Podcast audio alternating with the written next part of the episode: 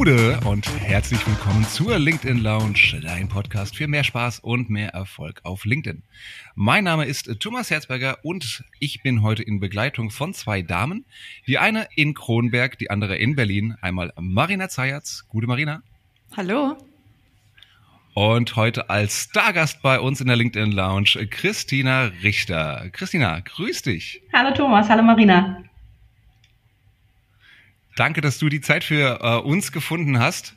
Äh, du bist ja, ja, wer dich eigentlich auf LinkedIn noch nicht kennt, der hat irgendwas falsch gemacht. Als äh, Geschäftsführerin, äh, Gründerin von dem Personal Branding Institute bist du auf LinkedIn eine, äh, ja, der, der tragenden Säulen, würde ich sagen, und sehr, sehr präsent. Und wir sprechen heute mit dir nicht nur über Personal Branding per se, sondern haben wir auch einen Grund, einen ganz konkreten Anlass, warum du heute hier bist. Nämlich, du bist auch unter die Autoren gegangen und hast ein Buch veröffentlicht. Herzlichen Glückwunsch. Dankeschön und danke auch für die Einladung. Ich freue mich natürlich sehr, mit euch beiden zu sprechen, denn äh, wer euch auf LinkedIn noch nicht kennt, der hat definitiv auch was falsch gemacht. Oh, das, gute, das sind immer tolle Gäste, die dann gleich so ein, so ein Kompliment zurückschlagen. Ach, so gehört sich das doch. So gehört sich das doch. Mögen wir, genau. Christina, dein Buch Sichtbare Frauen. Worum geht's da? Es geht um sichtbare Frauen und die, die noch nicht sichtbar sind, aus meiner Meinung nach oft falschen Gründen. Äh, ich habe festgestellt, dass in der traditionellen medialen Berichterstattung häufiger männliche Experten zu Wort kommen als weibliche Experten.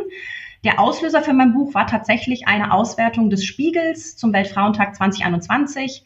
Der Spiegel hat damals äh, seine eigenen Artikel durchgeschaut nach namentlichen Nennungen und hat gefiltert nach Männern und Frauen. Sie haben 135.000 namentliche Nennungen gefunden und nur 28.000 waren von Frauen. Und das hat mich wirklich nochmal ganz krass zum Nachdenken gebracht und ich habe dann auch wirklich mal konkreter darauf geachtet. Ähm, ist es wirklich so, dass wir in allen Themen und Fachbereichen wen weniger Expertinnen als Experten haben? Ich bin zu dem Schluss gekommen, nein. Aber wir haben oftmals weniger sichtbare Expertinnen als Experten. Und das hat mich dann dazu gebracht, dieses Buch zu schreiben und wirklich mal zu zeigen, Sichtbarkeit ist kein Hexenwerk, ähm, sondern jede Frau, jeder kann das eigentlich für sich nutzen. Und äh, ich erkläre im Buch, wie es geht und zeige am Beispiel von sichtbaren Frauen, wie man es machen kann.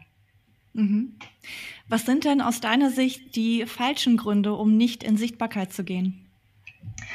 Es gibt unfassbar viele Mythen und Missverständnisse rund um Sichtbarkeit und auch gerade mit diesem Begriff Personal Branding. Der hat sich ja so ein bisschen zu so einem Buzzword entwickelt, ähm, wobei ich eigentlich sagen würde, Personal Branding gibt es schon lange. Wir haben es nur nicht so genannt. Ähm, aber besonders bei Frauen höre ich ganz oft den Satz, ich möchte mich nicht in den Mittelpunkt stellen, ich möchte, dass meine Arbeit für sich alleine spricht. Mhm. Und den Satz höre ich so oft von ganz unterschiedlichen Frauen und das hält sie dann eben auch davon ab, in die Sichtbarkeit zu sehen, gehen, weil sie Sichtbarkeit mit Angeberei, mit Selbstdarstellerei im negativen Sinne ähm, ver verbinden. Und ähm, ich versuche dann immer direkt den Zahn zu ziehen. Deine Arbeit kann nicht alleine sprechen. Wenn du nicht über sie sprichst, sprichst, spricht vielleicht auch niemand anders darüber und vielleicht kriegt auch niemand so richtig mit, was du eigentlich alles Tolles machst. Ähm, und das ist so einer der, ich würde mal sagen, am meisten gehörten Missverständnisse, besonders von Frauen, wenn es um das Thema Sichtbarkeit geht. Mhm. Du hast Wahrscheinlich gerade schon gesagt, mhm. es ist so ein bisschen das Selbstverständnis, das da viele Frauen haben, die Vorbehalte. Was glaubst du, warum Frauen diese Vorbehalte haben und Männer tendenziell weniger?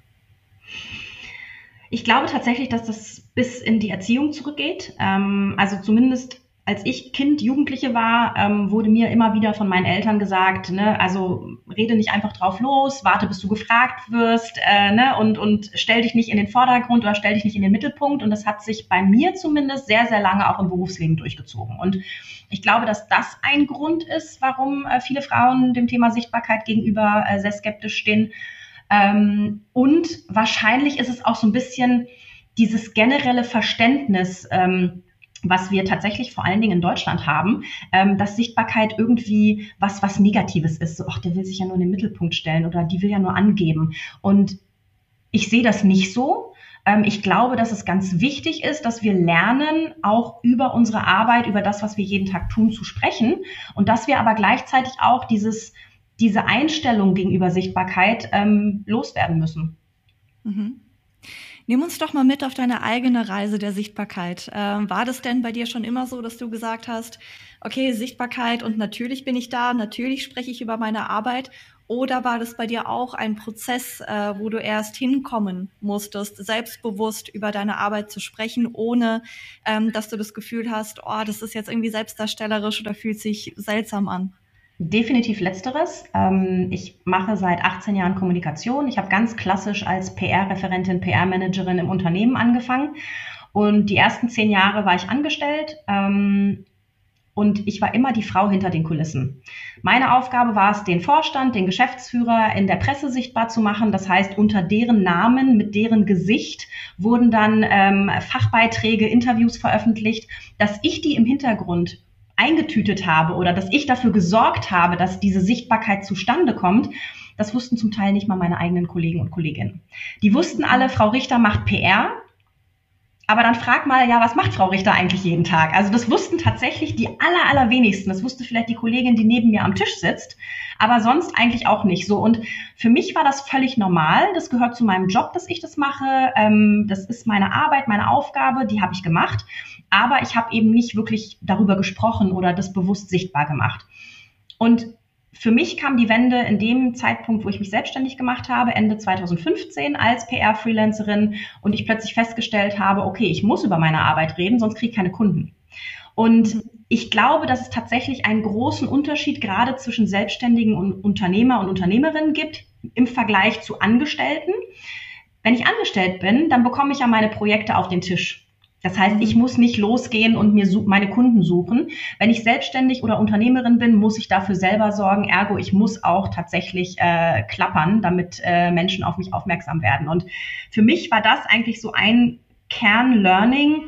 Ähm, und gerade auch für Angestellte dieses Bewusstsein zu schärfen. Es ist völlig okay, wenn andere Menschen wissen, was du im Unternehmen leistest, welchen Beitrag du auch zum Erfolg des Unternehmens ähm, leistest. Ähm, das heißt, leg das bitte ab, dieses, dieses, dieses, diesen Glauben, dass das äh, Sichtbarkeit und das über meine Arbeit reden was Schlechtes ist, sondern tu es wirklich. Ähm, ich wünsche mir heute mit dem Wissen, was ich habe, dass ich das damals in meiner Angestelltenzeit auch schon gehabt hätte, weil ich glaube, dass die ein oder andere Tür dann auch einfacher aufgegangen wäre. Mhm. Was auch nochmal spannend ist, ähm, wenn Angestellte jetzt sagen, okay, ich habe verstanden, ich muss sichtbarer werden und ich möchte vielleicht auch ein bisschen beeinflussen, welche Projekte auf meinen Tisch kommen, beziehungsweise mir selber diese Projekte ziehen und nicht nur darauf warten. Ähm, was wäre aus deiner Sicht so der erste Schritt? Also wie kann ich starten und wie kann ich das elegant machen auf eine Art und Weise, die eben nicht so sich komisch anfühlt oder ähm, sich so anfühlt wie, oh Gott, jetzt kriecht die dem Chef oder der mhm. Chefin irgendwo hin. Ähm, mhm. Welche Möglichkeiten gibt es da? Weil das ist ja auch etwas, was viele Leute zurückhält, die sagen, ja, aber ich möchte mich nicht so anbiedern beim Chef mhm. und ja. Ich glaube, dass das erstmal wichtig ist zu verstehen, wir müssen ja nicht sofort beim Chef anklopfen sondern äh, tatsächlich auch mal schauen, was passiert denn eigentlich so im Unternehmen? Wo gibt's auch Möglichkeiten, informelle Gespräche zu führen, mal so ein bisschen zu erzählen äh, über die eigene Arbeit, über das eigene Projekt. Vielleicht gibt's firmenintern auch Meetups, Veranstaltungen, wo ich mal hingehen kann, auch ein bisschen netzwerken kann. Netzwerken ist auch ein ganz wichtiger Aspekt von, von Personal Branding und Sichtbarkeit. Ähm, und auch da merke ich immer wieder, dass, dass gerade Frauen das auch noch nicht so richtig begriffen haben, dass das ein, ein Arbeitstool in der Berufswelt ist, was wir eigentlich alle nutzen können und sollten.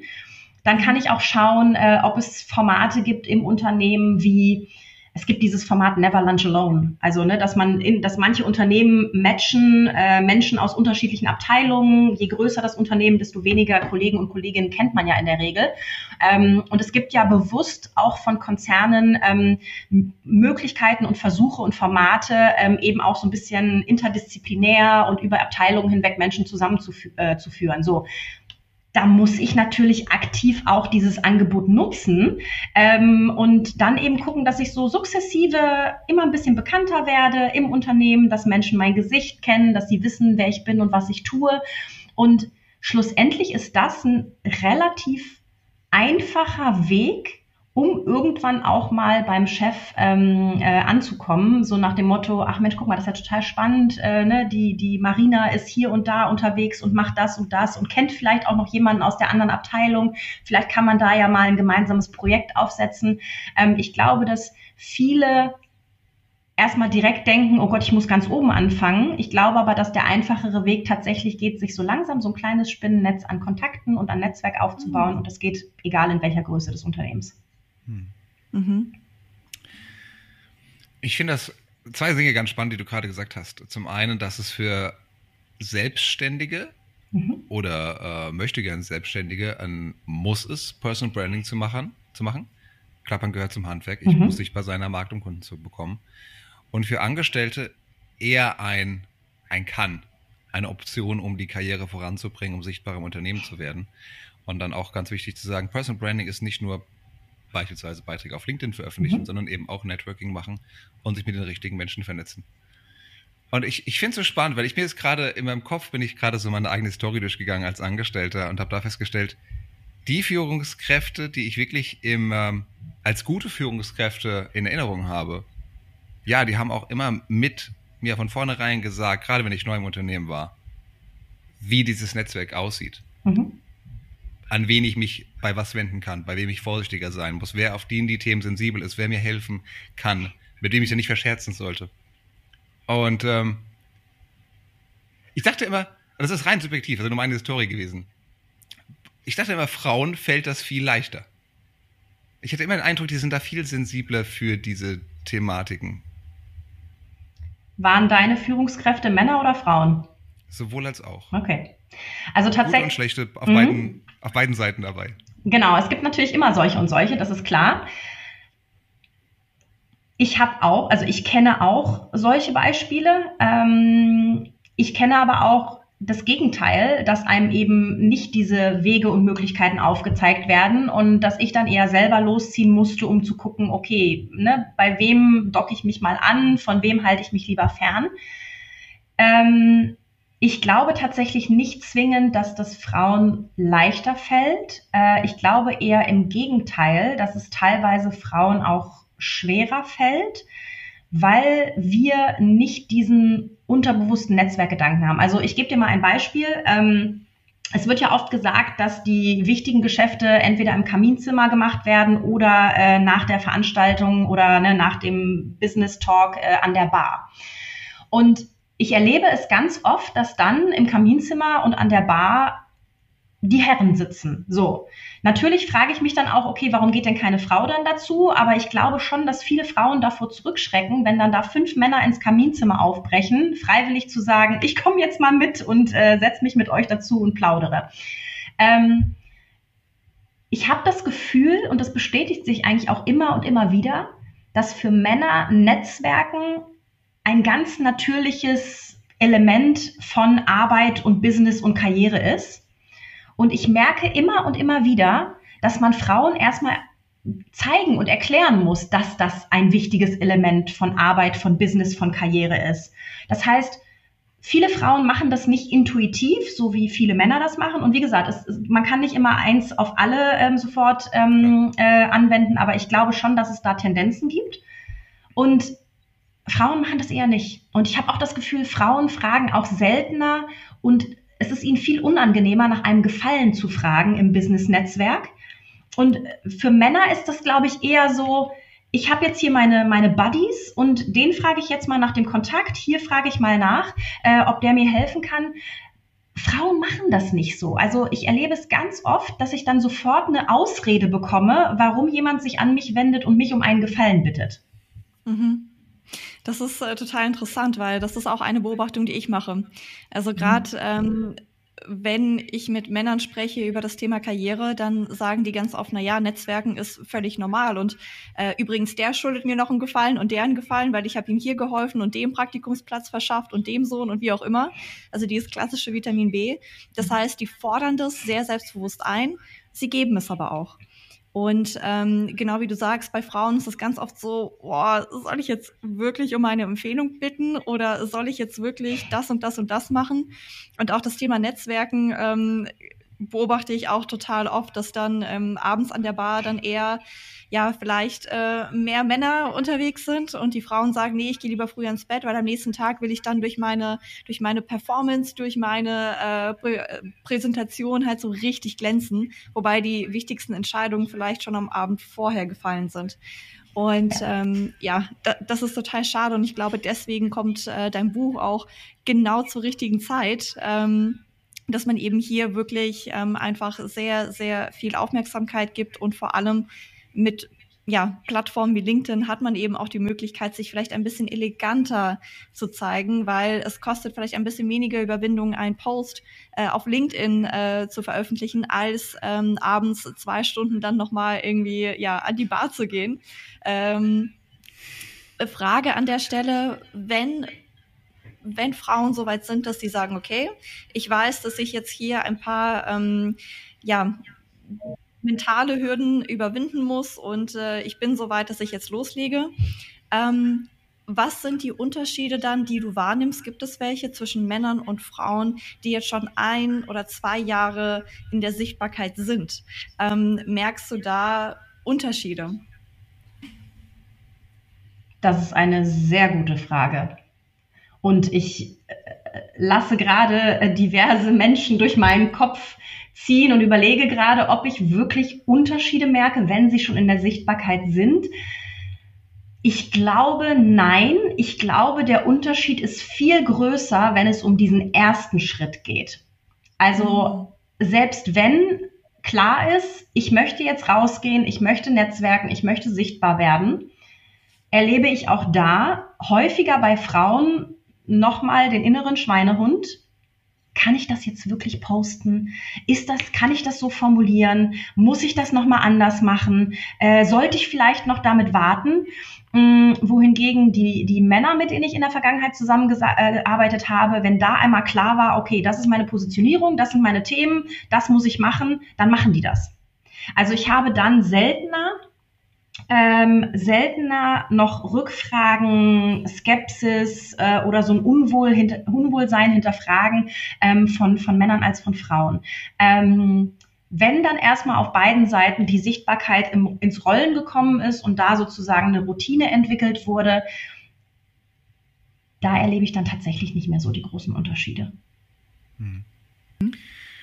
Was, was rätst du Menschen, die genau diese Skepsis haben, diese Vorbehalte haben? Oh, was sollen da meine Kollegen, Vorgesetzten, Kunden, Mitarbeiter, mhm. Verwandten denken ähm, über das Posten? Wie, welchen Ratschlag gibst du diesen Menschen? Mm, in meinem Buch hat Verena Pauster einen sehr schönen Satz gesagt, genau zu dieser Frage, denn die habe ich auch so ähnlich gestellt. Und sie hat gesagt, ähm, wir müssen diesen Gedanken ablegen, dass wenn wir auf LinkedIn zum Beispiel einen Post veröffentlichen, das gleich die ganze Welt interessiert. Ähm, viele, die anfangen, sich mit dem Thema Sichtbarkeit zu beschäftigen, haben ja mitunter gerade auf LinkedIn noch gar nicht ein großes Netzwerk und vor allen Dingen noch keine große Followerschaft oder keine Community. Und Netzwerk ist nicht gleich Community. Ähm, das heißt, man muss sich ja erstmal die Menschen äh, zusammensammeln und suchen, die sich dann auch für mich und meine Themen interessieren. Oder vielleicht interessieren sie sich erst für mein Thema und danach für mich. Es kommt ja immer so ein bisschen drauf an, wie ich entdeckt werde. Aber wenn ich jemand bin, der 600 Kontakte auf, auf LinkedIn hat und jetzt überlege ich, ich möchte jetzt mal meinen ersten Post machen, dann denken immer alle sofort an die ganz große Bühne und die ganz große Aufmerksamkeit. Und da hat Verena eben so schön gesagt, im Zweifel sieht das keiner, was du postest. Oder es sehen vielleicht fünf Leute.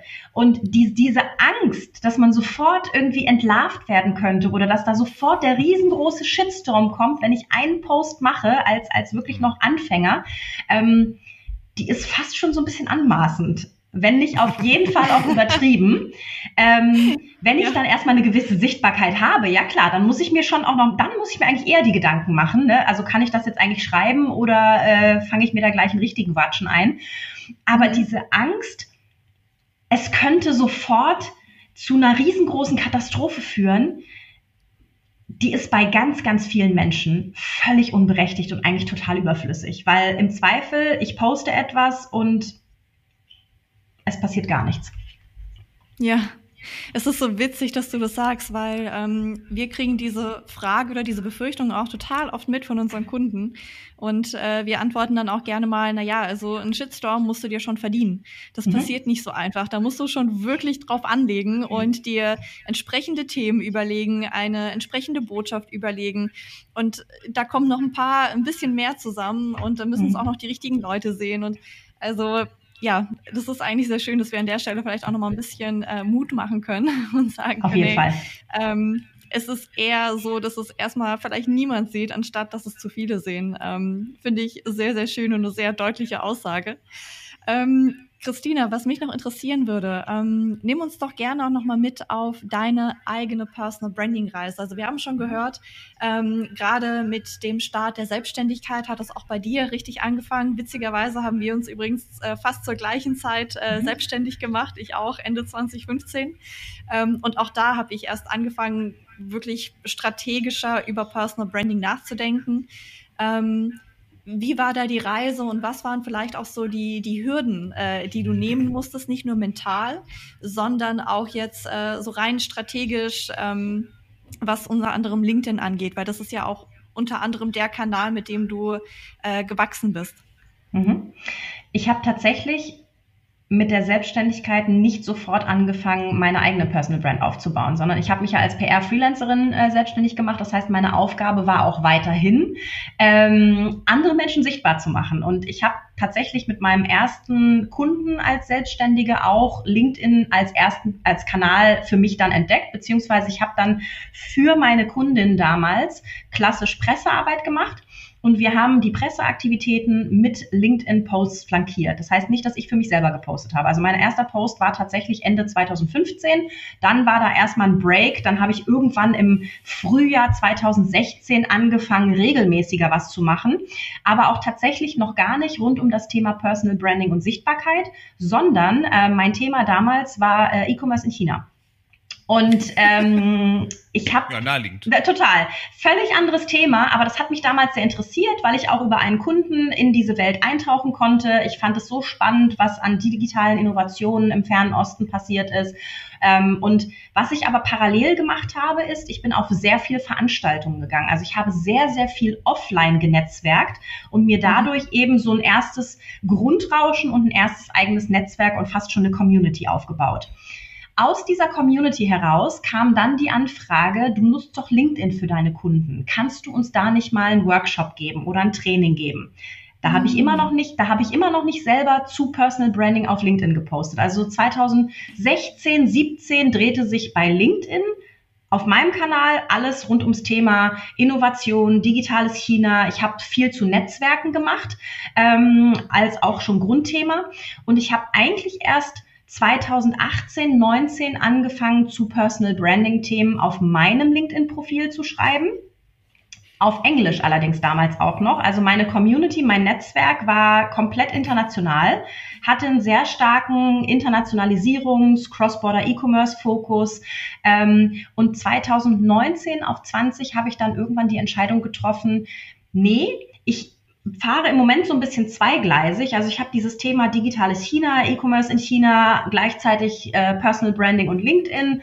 Ähm, und in dem Augenblick, wo ich die Entscheidung getroffen habe, ich switche von Englisch auf Deutsch und ich fokussiere mich in der Kommunikation thematisch auf das Thema Personal Branding und LinkedIn, habe ich eigentlich erst meine eigene richtige Sichtbarkeitsreise angefangen.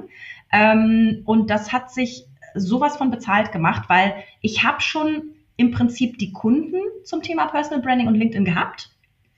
Aber in dem Augenblick, wo ich selber angefangen habe, über dieses Thema auf meinen eigenen Kanälen auch zu sprechen, ähm, ist das eigentlich erst so richtig durch die Decke gegangen. Und das war ungefähr 2018, 2019. Und ähm, genau, seitdem fokussiere ich mich primär auf das Thema Personal Branding mit LinkedIn, beziehungsweise Thought Leadership, Sichtbarkeit an sich. Das ist eigentlich so das übergreifende Thema. Ähm, und ich bin dann auch jetzt in den letzten Monaten wieder stärker auch zurück zu PR gegangen. Also für mich ist eigentlich so dieses, diese Kombination aus klassischer Pressearbeit und, und äh, Sichtbarkeit auf LinkedIn ähm, das, was, was ähm, mit am besten funktioniert. Und ähm, darauf fokussiere ich mich jetzt auch sowohl in meiner eigenen Kommunikation als auch eben das, was ich für, für meine Kunden und Kundinnen mache. Super. Ich finde das auch so schön, dass du ähm, eben nochmal diesen Raum aufmachst für, ähm, es ist eben nicht nur LinkedIn. Ne? Personal Branding wird sehr oft gleichgesetzt mit LinkedIn. Ähm, aber es ist eben so viel mehr. Ähm, und es gibt eigentlich kaum Menschen oder ich kenne keine, die nur auf LinkedIn irgendwie in Anführungszeichen groß werden, sondern da gehört eben dazu, dass du auch netzwerkst, dass du diese Arbeit reinsteckst in deine Offline-Community und die dann verknüpfst mit deiner Online-Community, äh, PR, die flankiert. Und da sind noch so viele andere Sachen, die da irgendwie noch mitspielen. Und ähm, deswegen finde ich das super schön. Und natürlich auch nicht zu vergessen Sachen wie, ich traue mich auch auf eine Bühne, ich äh, mhm. traue mich in Podcasts und vor allem, ich bin jemand, der auch in One-on-One-Gesprächen präsent ist. Das erlebe ich nämlich auch immer wieder, dass die Leute dann auf der Bühne äh, oder im Podcast total freundlich und nett und was weiß ich nicht alles sind, aber dann im One-on-One-Gespräch so ein bisschen die Maske fallen lassen und sich denken, na ja, ist ja nur ein Mensch, ist ja egal, ist ja nicht Sichtbarkeit. Aber gerade diese One-on-One-Kontakte machen dann wirklich einen riesen Unterschied und ähm, ich glaube, das darf man nicht vergessen, dass da eben wirklich alles äh, wirklich mit reinspielt. Und ich finde das so schön, dass du das eben wirklich so holistisch betrachtest und nicht einfach nur, okay, ähm, ist halt nur ein kleiner Aspekt von vielen. Deswegen dazu auch tatsächlich eine Frage an euch beide. Welche Tipps würdet ihr Menschen geben, die vielleicht ein bisschen introvertierter sind, um eben auch im echten Leben zu netzwerken? Denn ich kann mir vorstellen, das ist für viele noch Hürde, die mentale Hürde noch größer, jemandem Aug in Aug gegenüber zu stehen, um zum Beispiel um Gefallen zu bitten oder ähnliches, als eine LinkedIn-Kontaktanfrage zu stellen. Mhm. Was sind da eure, eure Tipps, um ins aktive Networking zu kommen? Die Kaffeemaschine. Ähm, ich, äh, Aber da ist ja keiner mehr. Doch, alle im Homeoffice. Doch, nein, also, ähm, wenn wir jetzt von klassischem Netzwerken sprechen, ähm, wenn du jetzt nicht die Möglichkeit hast, in deiner Firma zu netzwerken, es gibt ja auch durchaus wieder Veranstaltungen, ähm, die, die stattfinden. Und tatsächlich erlebe ich zumindest, äh, dass es in Berlin einen regelrechten Run auf die Veranstaltung gibt, weil alle halt eben wieder Lust haben, äh, sich mit anderen Menschen live und in Farbe mal zu unterhalten. Ne? Also ich merke schon, äh, klar, virtuell wird nie wieder weggehen, aber ähm, nichts schlägt ein, ein Gespräch in Person. Das ist einfach so. Und wenn du bei einer Veranstaltung bist, erlebst du ja auch oft das Phänomen, du stehst jetzt mit, also wir drei stehen irgendwo am Stehtisch, trinken einen Kaffee zusammen, unterhalten uns, es kommt jemand vorbei, den du, Marina, vielleicht kennst, dann kommt die Person mit an den Tisch, wir kennen uns noch nicht, dann stellt man sich vor, das Gespräch geht weiter, dann kommt vielleicht noch mal jemand vorbei. Also diese Zufallsbegegnungen, die man ganz oft live auf Veranstaltungen erlebt, die kann eine virtuelle Plattform überhaupt nicht äh, spiegeln. So. Und die Kaffee, wenn ich von der Kaffeemaschine spreche, mm, ich kenne auch ganz viele Menschen, die echt Probleme haben zu Netzwerken. Auch da wieder kenne ich mehr Frauen als Männer. Es ist, also ja, äh, zumindest geht's mir so. Also ich erlebe es halt einfach so. Ähm, und ich sage dann immer, wenn Menschen auf eine Veranstaltung gehen, gehen sie aus zwei Gründen hin. Entweder sie wollen sich die Vorträge anhören und informieren und weiterbilden oder aber sie wollen netzwerken. Viele gehen zum Netzwerken hin, das heißt, die sind auch offen für Gespräche und neue Kontakte. Mhm. Und jeder geht irgendwann mal zur Kaffeemaschine, holt sich was zu trinken oder äh, wenn es was zu essen gibt, äh, dann nimmt man sich ein Häppchen auf die Hand. Und einer der einfachsten Aufmachersprüche ist, wenn ich neben jemandem an der Kaffeemaschine stehe und einfach mal frage, ähm, was, was für dich denn her oder was war denn der, der interessanteste Vortrag, den Sie bisher gehört haben? Ähm, mhm. und ich habe es noch nie erlebt, dass irgendjemand dann mürrisch grummelnd wieder weggegangen ist, sondern in der Regel entsteht ein kleiner Smalltalk und zwar ein fachlicher Smalltalk, der nicht, der sich nicht ums Wetter dreht. Und ich habe es auch schon oft erlebt, dass dann aus diesem Smalltalk wirklich ein interessantes Gespräch ist. Wenn dann zufällig jemand vorbeikommt, der diese Person, die ich angequatscht habe, kennt, kann sich dann nochmal ein neues Gespräch draus ergeben. Und wenn man dann wieder auseinandergeht und es ist nichts passiert, habe ich zumindest den inneren Schweinehund überwunden und habe einfach mal jemand völlig Fremdes angequatscht. Hm, sehr, sehr schöner Tipp. Ähm um vielleicht dann die, ähm, die LinkedIn-Welt äh, abzudecken als Introvertierter, würde ich sagen, ähm, es gibt ja auf LinkedIn immer verschiedene Möglichkeiten, wie man posten kann. Und ähm, klar, es ist immer schön, wenn man auch ein bisschen Persönlichkeit zeigt, weil wir brauchen eben nicht nur den Kompetenzbeweis, sondern idealerweise schaffen wir auch Vertrauen ähm, so dass Menschen ähm, ja einfach sagen, okay, tolle Person und kompetent. Das sind meistens die beiden Komponenten, die wirklich dazu führen, dass äh, ja Menschen Interesse haben. Ähm, und ich würde Introvertierten raten, gar nicht mal mit dieser Persönlichkeit großartig anzufangen, sondern erstmal über das Fachthema zu kommen. Also zu sagen, hey, das habe ich gelesen und das sind meine Two Cents dazu. Oder ähm, ich finde das und das Thema total spannend. Ähm, das sind die Fehlannahmen, die häufig äh, zu diesem Thema äh, irgendwie rumgeistern und that's my take on it. Ähm, oder das sind, äh, das ist gerade das Projekt, an dem ich arbeite und das würde ich anderen ähm, gerne dazu erzählen oder beibringen. Also wirklich über dieses Wissen zu kommen, ähm, das ist etwas, was meistens Introvertierten dann ein bisschen leichter fällt, als direkt dann einzusteigen mit, ähm, keine Ahnung, das äh, habe ich von meinem Hobby gelernt für meine Führungsaufgabe oder so. Also da immer anzufangen, mehr mit Fach und dann sich vielleicht irgendwann, wenn man sich wohler fühlt, auch trauen, ein bisschen mehr ja, Blick hinter die Kulissen zu geben. Hm. Sehr gute Hinweise. Kleiner Querverweis auf unsere Folge mit Christian Busch, äh, Autor von Erfolgsfaktor Zufall, der auch, wie Christina darüber gesprochen hat, äh, Offline-Events zu nehmen als, ähm, wie nannte er es, äh, Zufallssprenkler, wo man eben genau mit solchen Gesprächen anfangen kann, den Zufall ein bisschen zu kitzeln, um zu sehen, was da passiert. Man muss halt offen, mit offenen Augen durch die Welt gehen. Christina, jetzt hast du fast 22.000 Follower, stand äh, jetzt äh, auf, auf LinkedIn. Ähm, sind die alle zu dir gekommen oder hast du auch aktiv genetzwerkt, um äh, dahin zu kommen? Eine sehr gute Frage. Ich würde sagen, die ersten 5000 musste ich mir selber hart erarbeiten und die kommen auch primär von meinen ganzen Offline-Aktivitäten. Also als ich mich selbstständig gemacht habe, hatte ich, glaube ich, so zweieinhalbtausend Kontakte also gar nicht mal Follower, sondern wirklich Kontakte.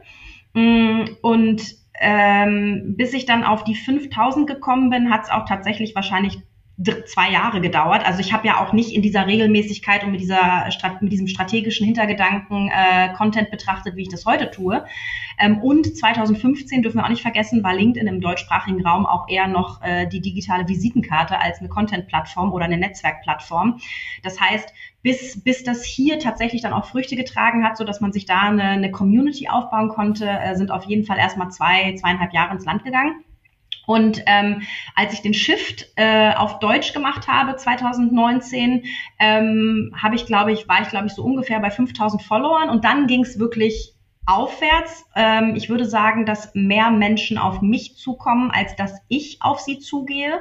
Wobei ich auch nicht einfach blind jede Kontaktanfrage annehme, sondern ähm, ich mache wirklich eine Prüfung. Ich schaue mir die Profile an. Ich schaue mir an, welche gemeinsamen Kontakte habe ich. Ist, das jemand, der in einem Themenfeld ist, wo potenziell mal eine Überschneidung oder ein Interesse stattfinden könnte oder eine Zusammenarbeit? Das heißt, ich lehne tatsächlich auch sehr, sehr viele Kontaktanfragen ab.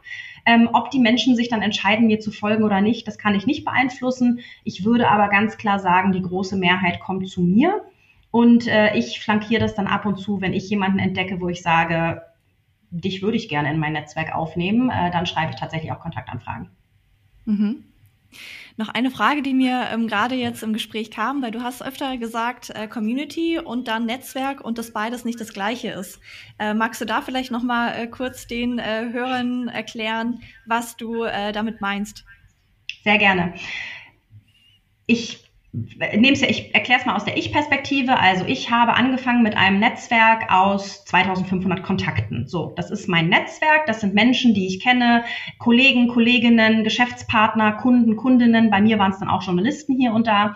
Und ähm, ich habe dann auf der anderen Seite, als ich entschieden habe, ich möchte strategisch auch selber sichtbar werden, mir überlegt, wer ist denn eigentlich meine Zielgruppe? So, jetzt sind bei mir nicht zwingend meine Kollegen und Kolleginnen von früher meine Zielgruppe. Meine ehemaligen Kunden und Kundinnen sind vielleicht auch nicht unbedingt meine Zielgruppe. Das heißt, ich habe eine Zielgruppe für mich definiert, die Menschen, die ich erreichen möchte durch meinen Content, durch meine Aktivitäten und die muss ich mir ja erstmal aufbauen und das ist das, was ich dann unter Community verstehe. Die Menschen, die sich für mein Thema und für meine Arbeit interessieren und die ich nicht irgendwo noch aus alten Zeiten mitgebracht habe. Und das ist für mich eben nicht dasselbe. Das heißt, wenn Menschen anfangen, auf LinkedIn aktiv zu sein, müssen sie sich bewusst sein, dass die Themen und Inhalte, die sie für ihre Zielgruppe entwickeln und definieren, nicht unbedingt für ihr aktuelles Netzwerk interessant sind. Und das ist vor allen Dingen dahingehend wichtig, wenn ihr dann zum, wenn wir dann zum Beispiel mit Menschen zu tun haben, die etwas posten und dann sagen, oh, da reagiert keiner drauf, das interessiert ja niemanden. Nein, das stimmt nicht. Aber du hast aktuell ein Netzwerk aus Menschen, die du zusammengesammelt hast, die sich, wo sich vielleicht fünf von 50 für das Thema interessieren, aber für den Rest ist es vielleicht nicht interessant. Das heißt, du musst dir erstmal durch deine, deinen Content und deine Aktivitäten deine Community aufbauen. Und das ist das, was ich meine mit Netzwerk ist nicht gleich Community. Das eine hat man dann irgendwie so on the go aufgebaut. Die anderen muss man sich dann aber tatsächlich erstmal ganz gezielt und strategisch erarbeiten. Mhm. Ach, super interessant. Christina, ich könnte mich jetzt noch ewig mit dir weiter unterhalten und äh, das sollten wir unbedingt äh, auch abseits des Podcasts tun. Äh, Finde ich super spannend. Und ähm, erstmal an der Stelle vielen, vielen Dank für die vielen, vielen smarten Impulse. Ich glaube, da kann sich jeder sehr viel mitnehmen. An der Stelle vielleicht noch ein Verweis nicht nur ähm, auf das Buch Sichtbare Frauen, sondern ich habe gesehen, du hast jetzt auch äh, dein LinkedIn Newsletter gestartet. Ähm, zum Thema Personal Branding natürlich äh, kann ich absolut empfehlen. Allein schon äh, die erste Ausgabe fand ich sehr spannend. Also hier nochmal der Tipp, äh, geht auf das Profil von Christina, abonniert ihren Newsletter, äh, kauft ihr Buch und ähm, ich denke auch sichtbare Frauen, klar, ist an Frauen gerichtet, aber ich glaube, die Tipps sind auch für Männer okay, oder? Absolut. Und das, äh, ich habe auch schon Feedback von diversen Männern äh, bekommen, die es auch sehr inspirierend fanden, äh, aus der Perspektive der Frauen, die ich interviewt habe, das Thema Personal Branding und Sichtbarkeit mal zu verstehen. Denn äh, ich glaube, da war so der ein oder andere Aha-Moment auch bei den männlichen Lesern. Sehr gut. Das hätte ich äh, so jetzt auch vermutet. Wunderbar. Sehr gut. Dann äh, vielen Dank, Christina. Und äh, Thomas, du hast das letzte Wort, wie immer. Ja, dann bleibt mir auch noch zu sagen, äh, Christina, vielen, vielen Dank für deine Zeit, für deine Einblicke. Sehr, sehr spannend. Ja, liebe Hörerinnen, liebe Hörer, äh, wir haben gesprochen mit Christina Richter. Sie ist Gründerin und Geschäftsführerin von dem Personal Branding Institute aus Berlin und außerdem Autorin von Sichtbare Frauen, Personal Branding als Karrierebooster. Das Buch erschienen im Campus Verlag. Gibt es überall zu kaufen, wo es gute Bücher gibt. Für kleines Geld 22 Euro das E-Book und 24 das Paperback. Ähm, sehr, sehr lesenswert. Den Link zu Christinas Profil und zu dem Buch natürlich haue ich euch in die Show Notes. Da könnt ihr euch das gleich bestellen. Und ansonsten hoffe ich, dass dir unser Gespräch über Personal Branding on und offline äh, gefallen hat. Und wenn das so war, dann lass auch uns ein Abo da. Ist nämlich kostenlos. Und wir würden uns freuen, dich auch bei der nächsten Episode wieder zu begrüßen. Bis dahin, alles Gute. Ciao, ciao. Adieu.